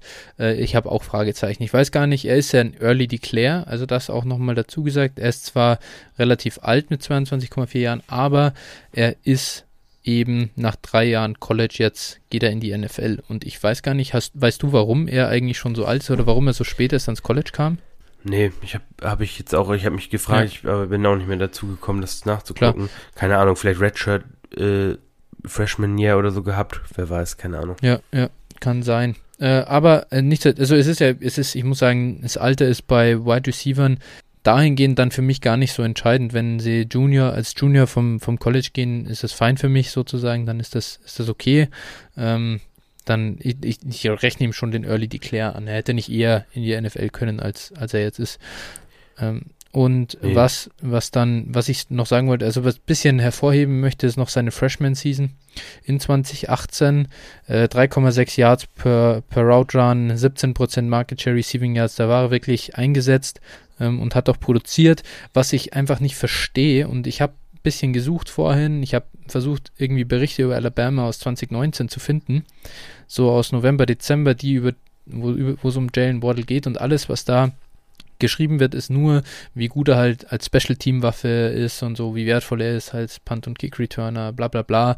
Aber ich habe nichts dazu gefunden, warum er eigentlich nicht so richtig aufs Feld kam. Also er hat es halt nicht vorbeigeschafft an Judy Rux und Smith und ja, das ist ja an sich okay. Also das sind ja sehr gute Spieler, ähm, so fürs College-Level und die werden ja, sind alles First-Round-Picks, aber Rux hat halt also jetzt so gar nicht geliefert in der NFL und Judy äh, jetzt äh, für mich auch nicht so, so überragend, dass ich sage, okay, ähm, so jemand verdrängt halt einen First-Round Wide Receiver. Und Smith, ja, gut, da kommen wir noch, noch dazu, dass der ein paar andere Fragezeichen auch noch hat. Ähm, Verstehe ich aber, weil der ist halt älter gewesen und als College Coach, ganz ehrlich, es geht dir halt nicht darum, irgendwie deine jüngsten, talentiertesten Spieler zu entwickeln, sondern du willst halt einfach Spiele gewinnen. Und vielleicht liegt darin auch schon die Antwort, dass halt Rux einfach ein wertvoller College-Spieler war. Und für, ja, Nick Saban, er Rux mehr vertraut hat. Ich frage mich halt, warum. Ja, das ist ja, so, gut. keine Ahnung. Kann ich mir nicht erklären, weil seine Freshman-Season war wirklich gut und dann die Sophomore-Season ist so, ach, die ist halt so kacke. Ich überlege gerade, war da in seiner Freshman-Season noch äh, Ridley im Team? Nee, nee, nee. Der war schon äh, weg, was, ne? in seiner Freshman-Season? Oder? Ja, weil du gerade gesagt, du, du gefragt hast, warum? Nein, das, 2019 frage ich mich. Ich frage mich in der Sophomore-Season. Warum kam er in der so. Sophomore-Season, nachdem er als Freshman eigentlich ganz gut produziert hat, warum kommt er in der Sophomore-Season nicht mehr so aufs Feld und nicht mehr so, kann, warum ist er da nicht mehr so richtig involviert? Das so. verstehe ich einfach nicht. Und ja, keine Ahnung. Da habe ich nicht wirklich die, Frage, die Antwort gefunden. Und wenn er in seiner Sophomore-Season ein bisschen besser produziert hätte, so, wenn er einfach die Freshman-Season nochmal ein bisschen gesteigert hätte, dann würde ich ihn sogar wirklich nochmal ein ganzes Stück hochnehmen und würde ihn ins, also dann würde es ins nächste Tier schaffen. Aber so ist es das halt nicht. Und das sind so die Fragen, die ich mir ähm, stelle.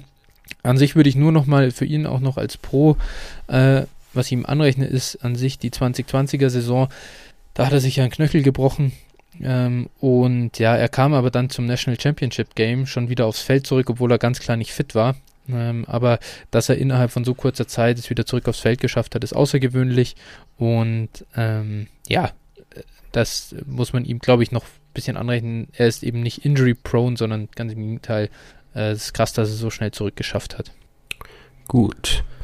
So, dann, das war genau, meine vier vier, meine vier, deine. Meine fünf und dann ist die Frage, wer deine fünf ist.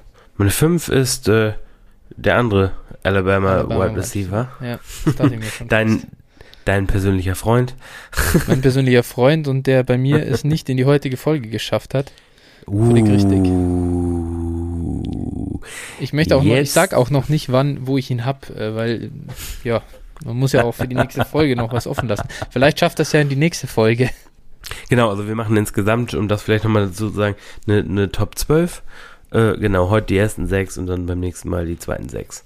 Genau, also meine, fünf, äh, ja, was äh, bei ihm zu sagen ist, also 6-0 groß und äh, fantastische 170 Pfund schwer.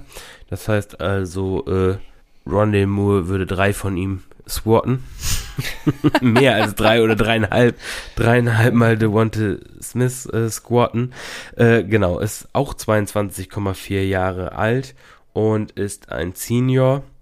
Und ja, bei, bei Smith muss man sagen, ähm, der hat jetzt äh, dieses Jahr natürlich die Heisman Trophy gewonnen und äh, hat einfach extrem abgerissen, ähm, was aber nicht zuletzt dann auch an seinem Alter lag und daran, dass äh, Alabama ihn halt extrem äh, fokussiert hat und nachdem Waddle dann auch vom Feld gegangen ist, äh, war er dann praktisch eine One-Man-Show und äh, ja, die haben ihm halt den Ball über Screens gegeben, etc. Also der hat wirklich, die wollten halt, dass der äh, Produktion hat und damit er, damit er eine gute Draft-Position bekommt. Positiv muss man aber sagen, also Ballskills sind einfach gut. Äh, der macht echt gute Catches, ähm, hat, hat die Körperkontrolle, aber mich hat er immer so ein bisschen, wenn ich ihn angeguckt habe, äh, kennst du diese, kennst du diese Langbeiner, diese Spinnen? Ja. Mit dem kleinen Körper ja, ja. und diese langen Beinchen. Ja, ja. Daran hat er mich halt immer erinnert. Ne? Also das war wirklich, da dachte, dachte man wirklich, also wenn der getackelt wird, äh, um Gottes Willen, Junge, so, das ist wie wenn du eine Streichholzschachtel fallen lässt, dass er dann mal so auseinanderfällt. Da, also da, die Angst, die Sorge hatte ich dann manchmal schon. Mhm. Ähm, ja, wie gesagt, er hat auf jeden Fall dieses Jahr außergewöhnliche Leistungen gezeigt. Genau, das äh, kann man sagen. Wie gesagt, negativ muss man sagen, er ist halt super skinny und körperlich ist es halt auch, wäre es auch außergewöhnlich, wenn der in der NFL halt äh, einschlagen würde. Ja. Ähm, ja, also ich will gar nicht zu viel zu Smith sagen. Ich, ich glaube, dann machen wir quasi so die andere Seite der Medaille im nächsten Podcast. Äh, ich will ihm gar nichts wegnehmen davon. Ich freue mich für ihn, dass er die Heisman Trophy gewonnen hat. Äh, ich fand es mega geil, wie er abgerissen hat, wirklich. Und ich wünsche ich wünsch mir auch einfach, dass er in der NFL abreißt. Wäre wär mega, wenn das, wenn das schafft. Ich traue es ihm halt nicht so ganz zu. Und ich muss sagen, ich traue es ihm, also für mich liegt es gar nicht an seinem BMI bzw. Gewicht. Äh, Alabama hat einen der besten, ja, so äh, Athletic und Conditioning Stuffs ähm, ja, der Welt. Und äh, wenn die, sage ich mal, kein Problem damit haben, dass er, dass er so, ähm, ja, dass er die Statur, die er hat, vielleicht geht es auch gar nicht anders, wird, weiß man ja nicht, ähm, äh, dann, dann ist das für mich auch erstmal kein Problem. Und, und solange er so einfach äh, sehr gut spielen kann, ähm, soll er das doch, soll er das machen. Das glaube ich, haben wir zwar noch nicht gesehen in der NFL, aber kann durchaus sein, dass das trotzdem funktioniert. Ähm, und ja, genau. Zu seinen, zu den, zu den negativen Dingen, warum ich ihn nicht so hoch habe, äh, komme ich dann beim nächsten Mal, wenn er in meinem Ranking dran ist. Ja, wunderbar.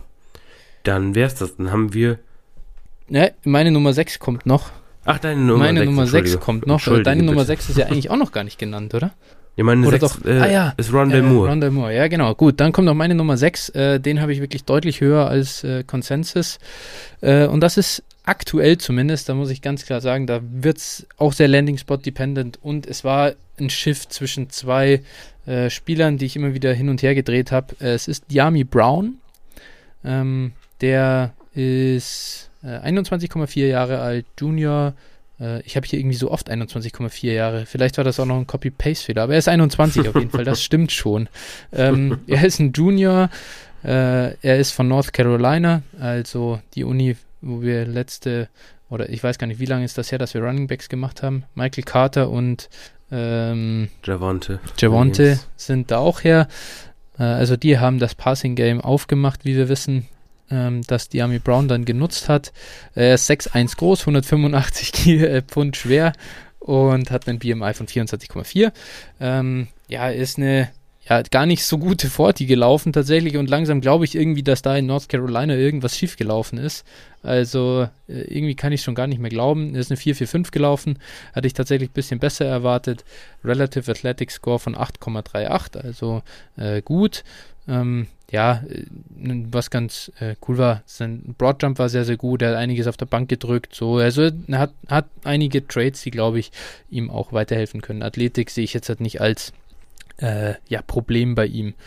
Dann, was gefällt mir an ihm, er ist ein Early Declare, er hat eine gute Größe, er hat einen guten Speed auch und eine ja, starke Explosivität. Ähm, das äh, gefällt mir. Er hat mit 19 Jahren 28% Market Share Receiving Yards und 29% Dominator Rating aufgelegt. Das ist elitär. Ähm, und er hat vor allem eben Wide gespielt. Ähm, ja, das äh, find, also, und genau da sehe ich ihn halt auch in der NFL. Er ist äh, und dann kommt man so ein bisschen zu den, zu den Nachteilen bei ihm. Er ist halt, er ist halt ein Speedster. So, also er ist jemand, der, oder ja, ein, ja, ich weiß gar nicht, ob ein Speedster überhaupt das Richtige ist. Er ist halt ein, ein äh, Field Stretcher. Er ist ein Deep Threat, genau, ein Deep Threat ist er. Äh, da ist er, darin ist er sehr, sehr gut und er hatte halt auch einen irren A-Dot, so in seinem letzten Jahr jetzt von 18,4, in seiner 2019er Saison von 17,6. Ähm, das ist schon Wahnsinn und ja, außergewöhnlich hoch. Aber ich glaube auch, dass sowas in der NFL weiterhin ja gebraucht wird und gerade in, in einer Offense, die das auch äh, bedienen kann, würde mir sehr, sehr gut gefallen. Und ich habe ihn hier sicher ein bisschen näher an seinem Ceiling sein oder so an einem idealen Landing-Spot dran als an einem schlechten. Ähm, lass ihn irgendwo hingehen, weiß ich nicht, zu den Panthers oder so, wo Sam Darnold spielt, der keinen tiefen Ball werfen kann, zumindest nicht zum Mann.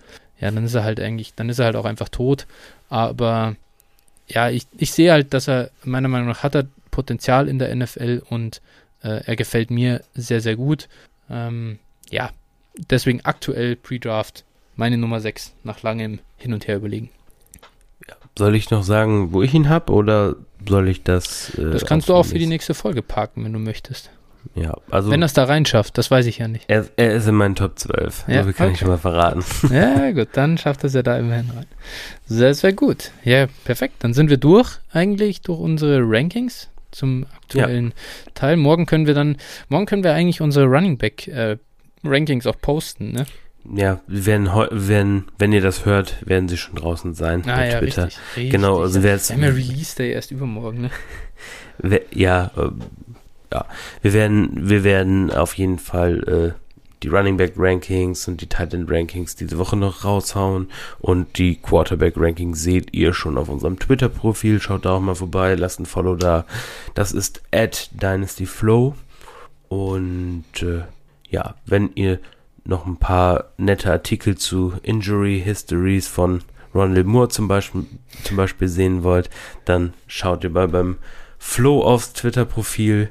Das ist dann at 49erflo. Und dann könnt ihr mir auch noch folgen, wenn ihr mögt. Äh, da findet ihr dann auch mal äh, Trauertweets zu Werder Bremen oder wie ich mich ich über Schiedsrichterentscheidungen auslasse oder sowas. Aber auch ganz viel Football und vor allen Dingen Fantasy Football Content. Das wäre dann Phil 81190. Absolut richtig. Sehr gut, dass du ja nochmal Werbung machst. Das müssen wir echt ein bisschen mehr in den Fokus rücken auch. Wir müssen hier ein besseres Twitter-Game, äh, beziehungsweise das Twitter-Game von dir ist eh schon super, aber wir brauchen auch noch mehr Follower und mehr Reichweite.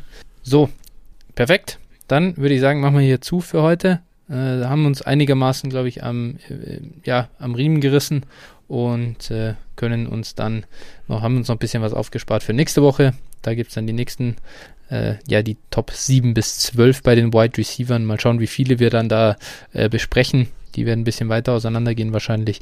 Und bis dahin ja. wünsche ich eine gute Zeit und ja, dann hören wir uns wieder. Ja.